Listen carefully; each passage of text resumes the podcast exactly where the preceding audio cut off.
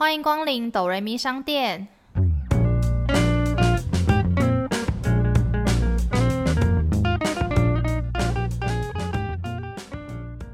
耶欢迎来到我们的第三集，我是板娘多莉。我是小米。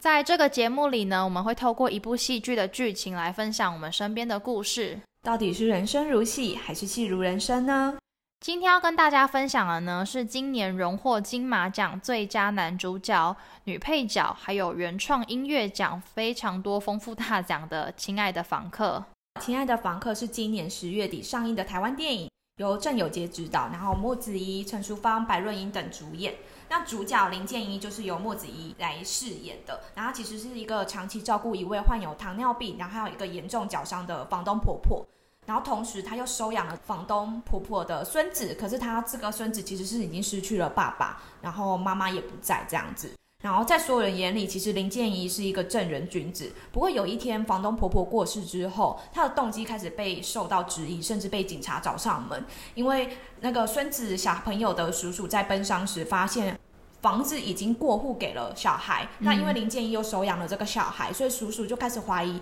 建一谋财害命，然后报警，因此展开了一连串的调查。可是调查越多，却越发现越来越多对建一不利的证据，然后的一个故事不算悬疑，我觉得他想要诠释很多关于感情部分，因为很多人就会说，就是这部剧有点悬疑的感觉，是因为。就是他会去展开调查嘛，所以就是有种抽丝剥茧出更多他们原本不知道的秘密。就像他只是一个房客，大家可能觉得他是一个很一般的租客，可是他其实跟这个房子里面的其他人有更深厚的其他感情的时候，大家就是会因为一开始不知道嘛，以为他就是一个很单纯的人，所以就是抽丝剥茧过后才发现他们原来有这么多的秘密。然后其实他很多人会误会他就是一个很。普通或很一般的同志电影，但其实不是。我觉得这部电影真正要表达更多的是付出、牺牲、回报与爱。而且我很喜欢里面的一句话，就是也是我觉得算是这部电影的 slogan，就是少了会很轻松，但拥有会很快乐。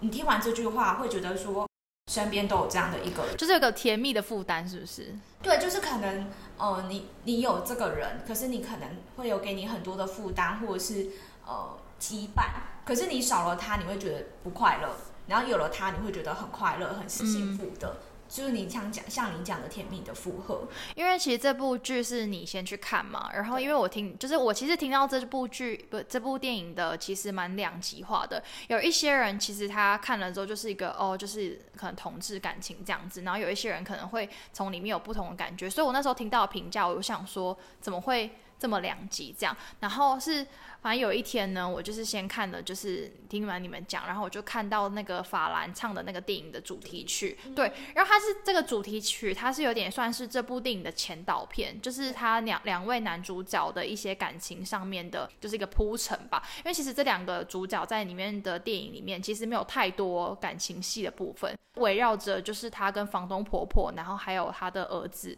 就是这三个人的一个故事，所以没有太多跟另外一位男主角这么多画面。那时候我看了那个前导片的时候，我就觉得很感动。他就是把他拍的很文馨，然后很有感觉，带有点忧郁的悲伤感。因为他其实那个歌里面，就是那个歌词，如果大家可以去搜寻的话，我觉得大家可以去听。如果你对这部剧就是还抱有就是你可能不太确定，然后你今天在听完我们的分享之后。你有点点兴趣的，我觉得你可以先听这首歌，然后再进戏院里面，就会更有感觉。因为这部电影它可能主要诉说不是这两个男生这对情，就是同志情侣的故事。我觉得它主要是围绕着收养而产生刚刚更多后面的一些情感或者是付出等等的。对，而且像你刚刚讲到它就是 MV 里面有点像是前导，就有点忧郁的悲伤，然后我觉得有带有一点唯美的感觉。嗯。就是他的那个拍摄的方式，他其实那个有点像电影的拍摄的 MV 的方式。对，不亏是可以获得就是原创音乐奖。对，这部剧的那个音乐真的太好听了，而且我其实非常喜欢郑有杰导演，因为他以前也是演戏的，就是我以前有看过他演的，就是《玻璃室大人》。他以前在演戏，然后后来就是跨足，就是在拍电影的时候，我觉得蛮厉害的。然后加上他这一部剧里面，就是他用了非常多的心思，因为我看他就是你们去的时候，不是还有去那种什么呃哦，我们看的那一场遇到映后 Q&A，然后比如说导演真的对这部电影很有心，他就是映后很简单的 Q&A 结束之后，其实演员就离开了，然后导演就是还站在电影院的楼下，然后有跟大家讲说，如果你对于刚看完电影有什么问题，可以再来找他。所以那时候我导演就一个人站在那边，然后就真的有一些观众会排队，然后再去问导演说刚刚可能一部剧情或是一些角色啊设定等等。这部分哦，就是导演真的很用心在回馈大家。因为像这部剧里面，除了就是男主角莫子仪，然后还有陈淑芳以外，我觉得很值得跟大家分享的是，我觉得小孩子演的非常的生动。不要看人家就是年纪小小，我觉得他在传达一些情感的时候，非常的触动人心。因为其实我看了蛮多小孩子的画面之后就哭了。其实就是某一些他在故事讲到分离的部分的时候，我也是有落泪，就会觉得很舍不得，然后很伤心，因为他他我觉得他的表达的情感表达是有他。到观众的心。这部剧里面啊，除了演员上，然后还有歌曲上。其实我还有一个第三个想跟大家分享，是因为我觉得他把台湾的山拍得很美。哦，对，因为我看到他有一幕是他就是到了一个台湾的山去拍摄嘛。因为像现在大家都还蛮疯户外活动，然后也蛮多人开始爬山，所以就是会开始渐渐发现台湾其实有很多漂亮的地方，其实不输于国外。嗯，其实看到他们就是在爬山这一段的时候，我马上就想起你，因为其实对我来说，我一直觉得爬山是一个很危险的户外活动。我其实也没有想过，就是我有一天会开始爬山，我就会觉得说我跟爬山这两个字就是八竿子打不着。就连我朋友那时候可能三月初的时候要去爬山找我去的时候，我都会有一种兴致缺缺的感觉。你觉得你是都市的女子？就是没有，我会觉得我好像体力没这么好。但因为后来有朋友找我，就是一起去了一个，比如说一个温泉地，就是比较轻松一点点的小山，对小山类型，所以我就觉得好吧，那我就去尝试看看。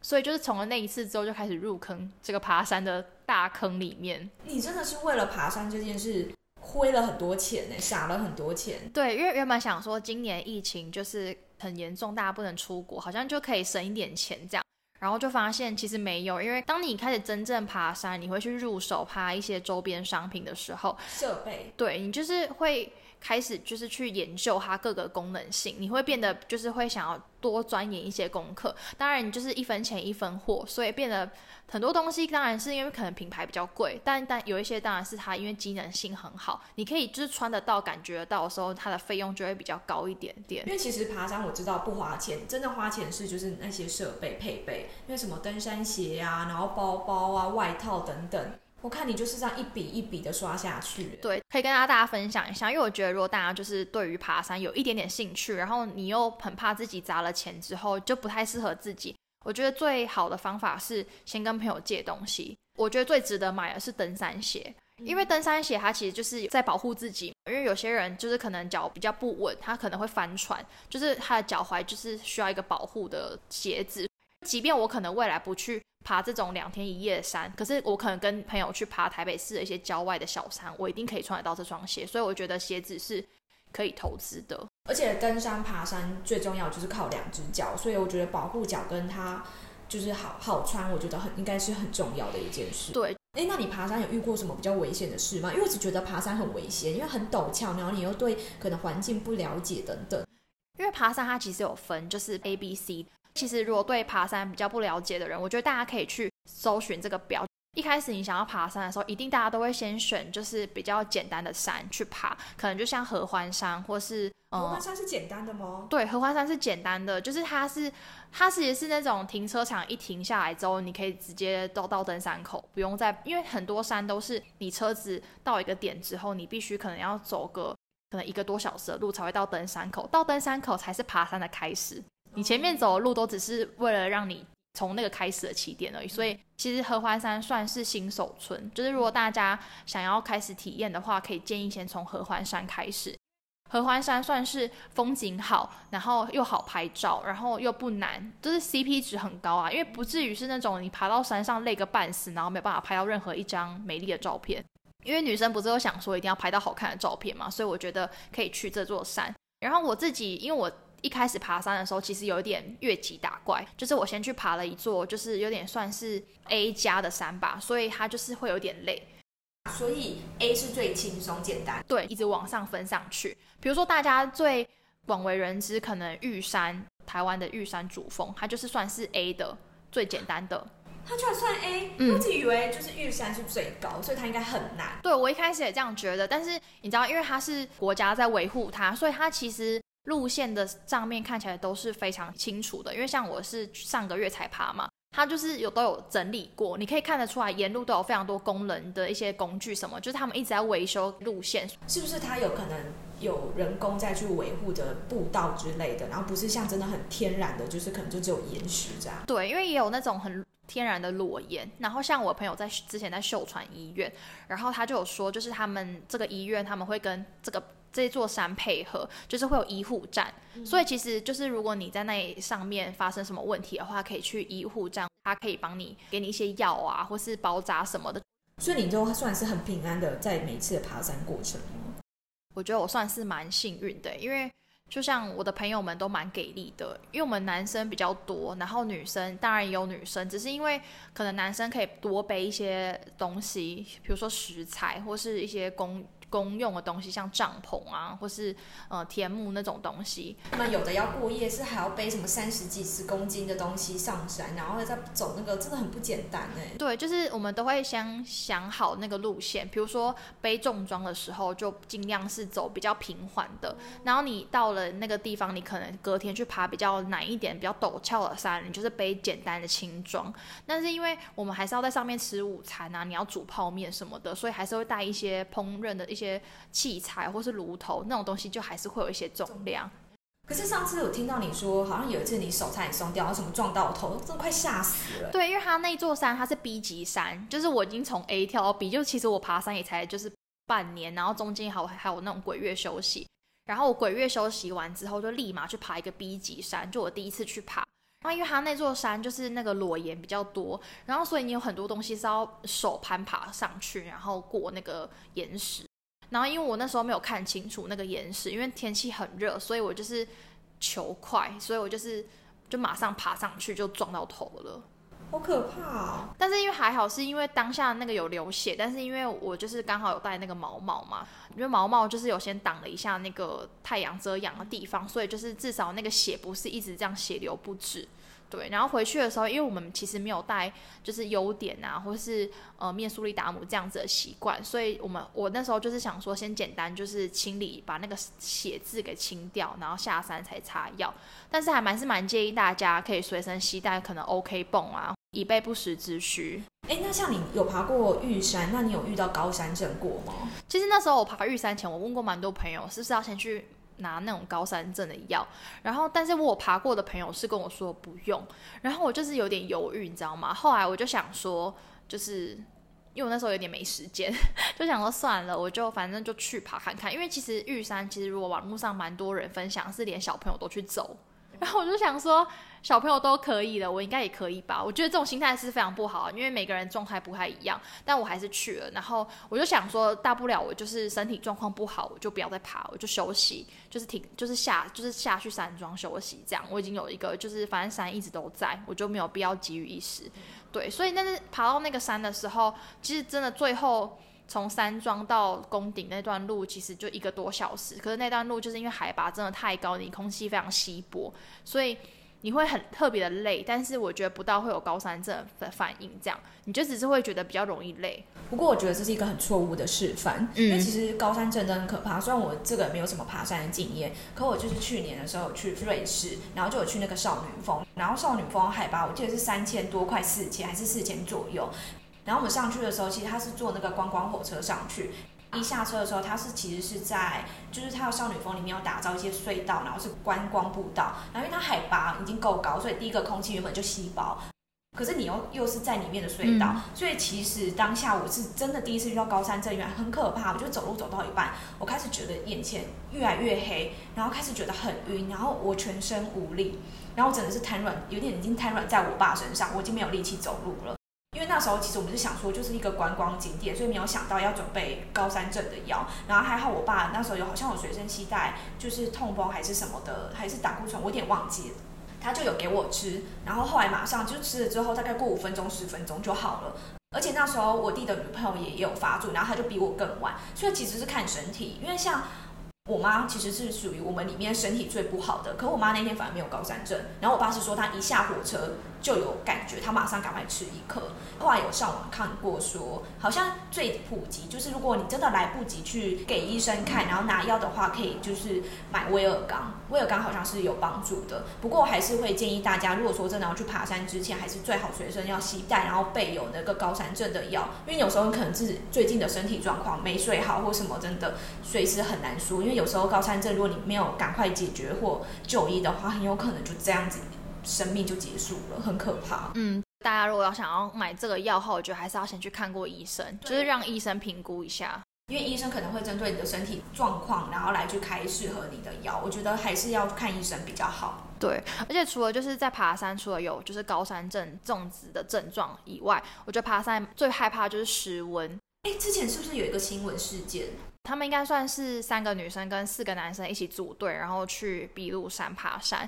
然后就后来就是因为大家走散了，就变成是走散的女生，就是可能三个女生也有一起走散。所以另外第一个走比较快的女生，就后来就是没有找到她，就是因为她有点迷路了。因为其实山呢，就看起来都很像。你的那个手机或是手表没有那个路线图的话，其实你会有些人会去认它沿路的那个绑带，就是会有一些登山客，他为了让其他的登山客比较好判别那个路，他会绑那个绑带子，让你就是前进这样。可是因为有一些山，它看起来就都长很像，然后带子又乱绑的时候，你就完蛋。因为他们那天是打算一天单攻的样子，所以就变成你单攻的行李就不会有像我这种两天一夜。我会带帐篷，我会带睡袋，然后我还有外套、大外套，然后羽绒外套这样子。就是他没有这么多保暖的衣物，所以导致他可能后来就是有点失温，然后就是有这样的遗憾。所以我觉得，就是如果你爬山的时候，除了你要去评估自己自身能力之外，其实你要准备一些保护自己的东西。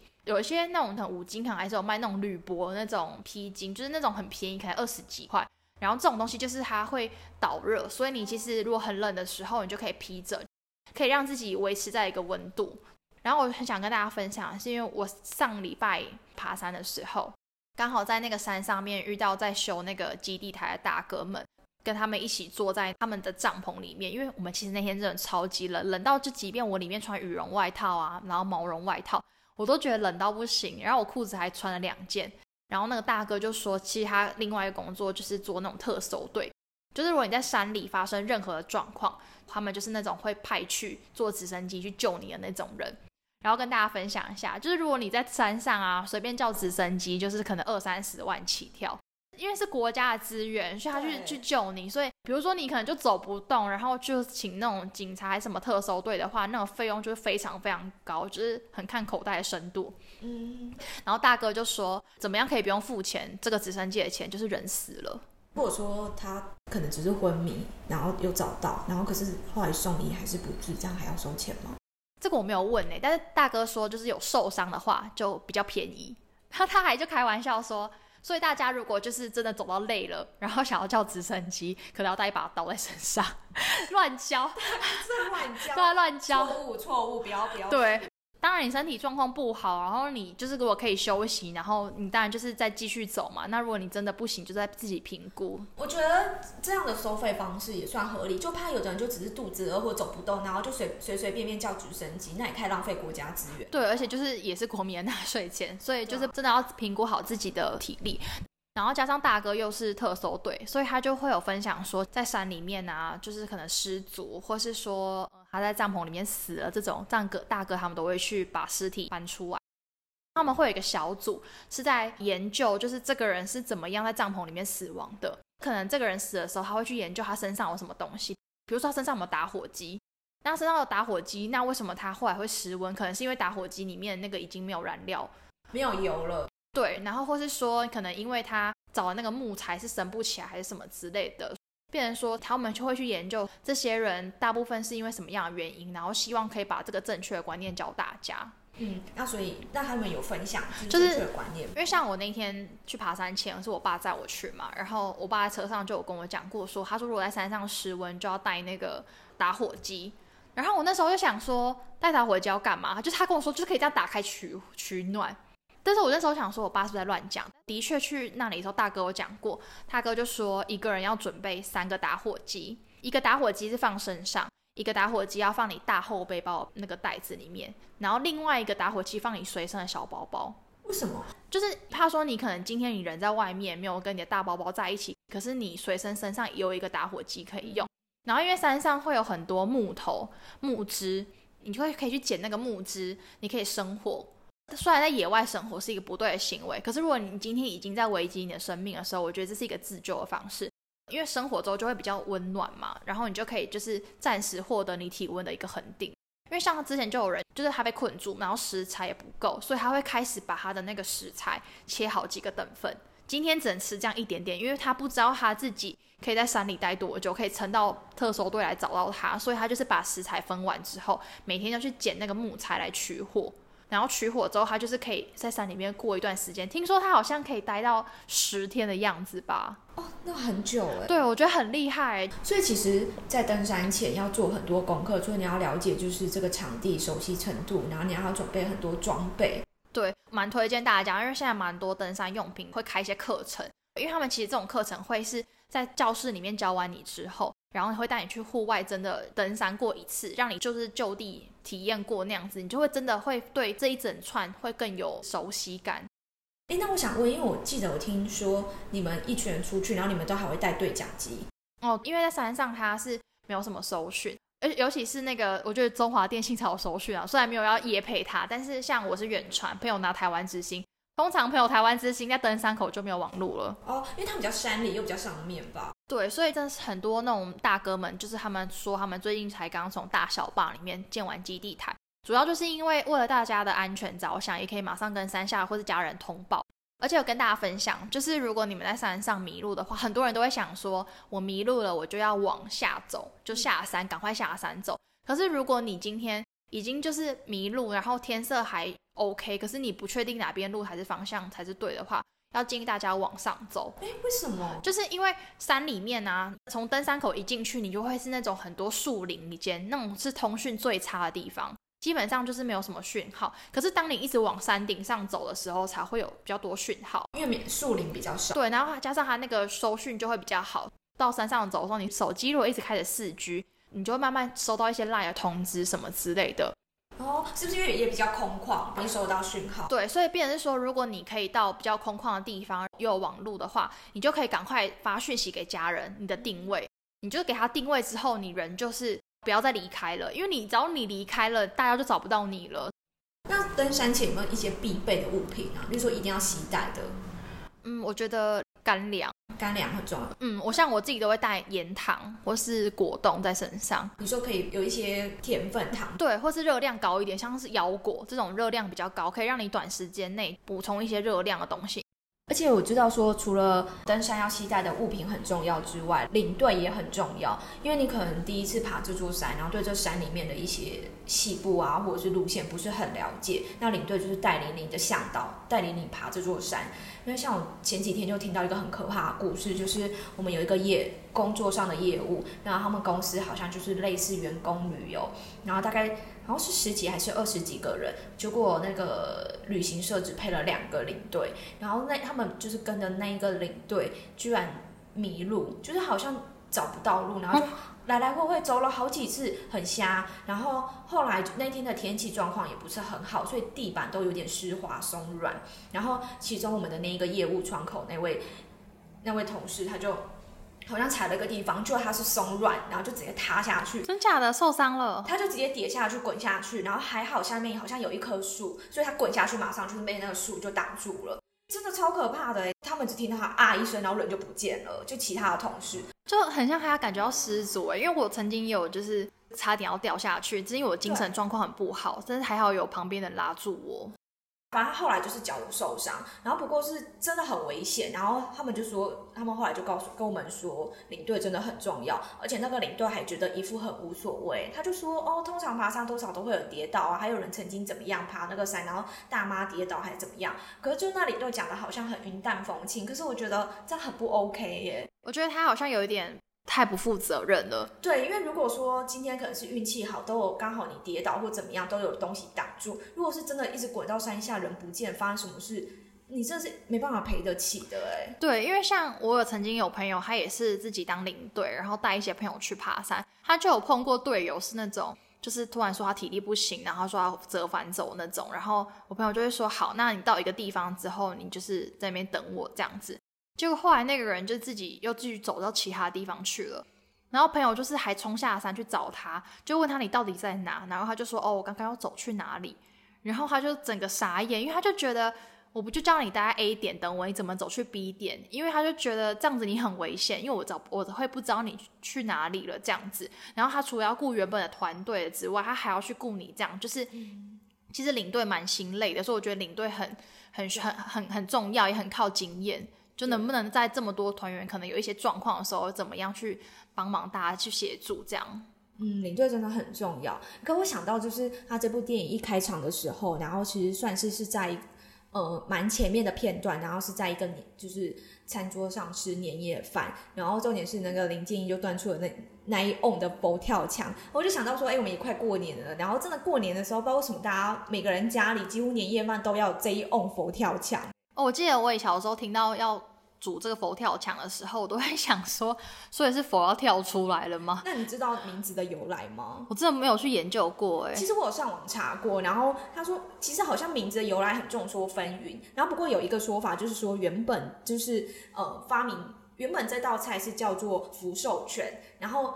有一个文人吃了这个这道菜之后，然后就突然开始吟诗，然后就讲了说，坛放荤香飘四邻。佛闻气禅跳墙来哦，我知道他的意思应该就是这个东西味道太香了，然后连佛闻到都想要来吃，这样吗？对，没错。因为他那个诗词很像在讲这个意思。对，然后所以后来呢，然后那个发明这道菜的人就直接把它改名为佛跳墙，就意思说就是这个食这道食物好吃到连佛都想要跳墙来吃。哦，哎，真的，我我发现过年都会有这道菜，然后过年也都会有鱼。就是什么年年有余，对我觉得过年都会有一些特别的意思啊，像是我们家会有萝卜糕，你知道吗？然后知道萝卜糕它就是带有好彩头的意思，因为它是萝卜是菜头啊。对，我就想到我以前高中的时候，就是考试就要吃包粽，你知道大家就很喜欢取谐音哦，对，台湾很爱耶，就包子跟粽子啊，然后。还有过年必备水果橘子，大吉大利哦！对对对，就是多这种，它就会有一些特别的食物，然后大家就是想要从里面取一个谐音，然后来求一个好彩头这样子。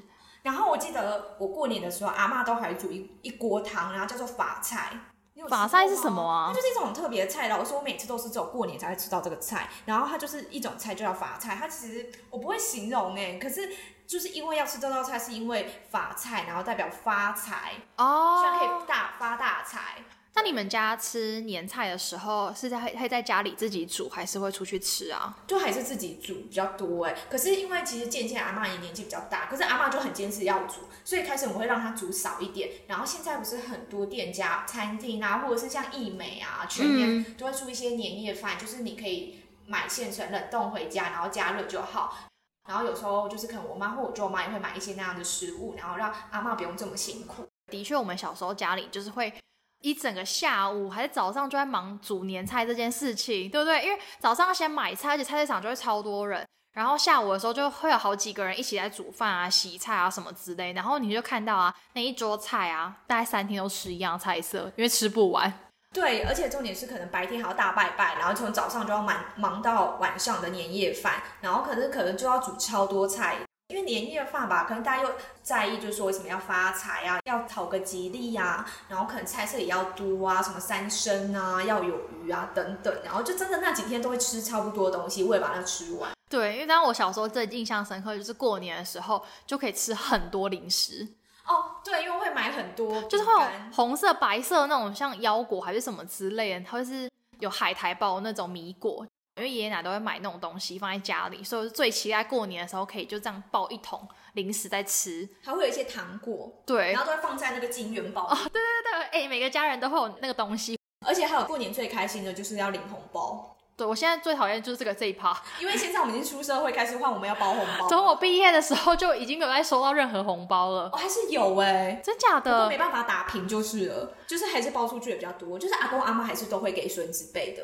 之前刚毕业的时候，就是那段时间我还没有开始找工作嘛，所以他接近快到过年，所以就是有拿到红包。在隔一年的时候，就把它再包回去给阿公阿妈。然后从那一次之后，就因为你包回去的金额很高，所以你后来每次包回去的金额就不能再超过那个数字了。而且一年要比一年高。对，可是我第一年真的已经包到五位数，所以真的不能再更高了。还有，而且重点是台湾又很介意一些不吉利的数字，例如说对什么四啊，还是什么基数。所以如果你包了三千多，再来就是直接要奔向五千多或六千多。因为他想要就是取一个吉利的数字吧。因为像我最近就是虽然不是过年，就是因为最近有朋友要结婚，我也会开始就是问很多朋友说结婚就是要包什么数字，然后才知道就台湾其实礼俗很多，最喜欢就是什么六六大顺之类的。就是好像有六都很安全，对可是不能四千六，反正就绝对不可以有四这个字。对，就是四这个字好像不太吉祥，就有些人蛮迷信的，家里也会对于四楼很介意这件事情。因为我常常有时候会进到一些公寓电梯没有四楼的，哎、那你知道，就是以前过年的时候，都会大家不是会放一首歌，什么每条大街小巷、那首歌吗？对对对，就是恭喜歌。你知道它其实本来就是不是过年恭喜的歌吗不然？是什么歌？就是它好像是就是以前那种抗日战争的时候，然后中国人抗战成功嘛，所以他就是一个诗人写这首歌之后来庆祝。哦，抗战成功对，然后后来就是被大家就是广为流传，是一个过新年的因为歌。新年都要讲恭喜发财，所以可能就会觉得这很适合过年用，过年唱，然后很吉利的一首歌吧。对，就变得莫名其妙变成了一个主题歌曲这样子。对啊，但是你知道我前几天就是看了就是别人的影片，然后就有讲过说，就是大家会过新年就会说财神到，然后就是要有一些礼俗还是什么之类。大家贴春联的时候啊，千万不要把财倒过来贴，就变成财倒，就财倒了。那我记得春联不是有一些字会倒过来贴，那是什么？就是他可能会把福气的福贴过来倒着。我看我们家是这样啦，像我们家也不太会贴“春”一个字，很奇怪。就是我觉得还是要对联那种，而且我们家蛮传统，就是它一定要贴一个么字形。而且其实对蛮多人来说，就是贴春联这件事情还是非常需要在就是除夕那一天做。对啊，就是沾喜气。而且我妈以前过年的时候都会说，不可以在过年的时候骂脏话，就是会衰一整年。哦，有时候如果失控怎么办？你要 hold 住，因为像我跟我弟都会吵架，所以我妈就会说不可以讲脏话。然后所以那时候我跟我弟都会吵架的时候，我们就会看谁先讲，就谁谁先脱口而出。就要激怒对方就对了。，对，反正是过年就要打麻将，那如果打麻将输的人不是很容易讲脏话吗？哎、其实因为我不打麻将啊，所以我就是对过年就是感觉没有太大的一个乐趣，你知道吗？因为像我朋友就是快要到过年，就会说太棒了，又可以打个麻将三天三夜。因为小时候我们就是会期待说可能出去玩还是什么，可是像现在我就会觉得过年只想好好休息，别再找我出门了。哦，对啦。像我记得小时候的时候，台北就每次到过年就是空城，哦，对我有我有感觉到，就大家就是下中南部啊，回到例如说爷爷奶奶家或外婆家。可是到现在的时候，其实台北反而很热闹哎，因为越来越少人就是会回去，然后可能越来越多，例如说已经有结婚生小孩，可能就没有回到外公外婆或者是爷爷奶奶家，然后就在台北简单过。所以其实现在的过年跟以前已经很不一样。然后而且你不觉得现在回去就是以前很多亲戚小孩，例如说表哥表姐什么，大家都会聚在一起。可是随着大家年纪长大，然后可能有自己的家庭，然后回去的也越来越少了。对啊，因为现在回去感觉大多年纪都蛮大，而且又还不到就是会我们已经生小孩这个年纪。嗯，对，我觉得可能还要再过一段时间，就是一个一个，我就是一段一段时间那样子过年的氛围。我记得我小时候我们家是要做两桌，哦，就是那么啊，我们家也会。可是现在很多就是我们有一些就是表哥或表姐都已经结婚生小孩，他们过年不会回来过。其实我们现在可能一桌就坐得下了，因为就小孩越来越少。而且大人那一桌都超棒，因为都有酒。对，大人那桌都有红酒、啤酒各种酒，然后就是喝整晚，大人那一桌都超晚结束，然后小孩子就是吃饱就开始去玩了。或者是在看电视。对，呃我小时候都会想说，到底要做小孩子都做到什么时候？想做大人桌喝酒，想喝酒啊！小时候就是看大人在那边喝酒，尤其是已经到了就是十七、十八岁的时候，你就会想说，我还在跟这群屁孩们坐在同一个小桌里面吃饭。你说就可以不屑说啊，你们没有，就是就想说哦，我什么时候可以变大人？小时候都会想说什么时候可以变大人，小时候都想赶快长大变大人。当变成大人之后，就希望可以回到小时候的单纯，嗯，然后像小孩子一样就耍废。对，那其实也差不多到了今天的打烊时间了。对，欢迎大家来跟我们分享，就是你们过年的时候会做些什么其他的事情，或是你们。假日的时候也喜欢去爬山的户外兴趣呢。没错，不过大家爬山还是要记得注意安全哦。记得订阅和评分五颗星还有发了我们的 ig the remain install 我是板娘多莉。我是小米谢谢光临。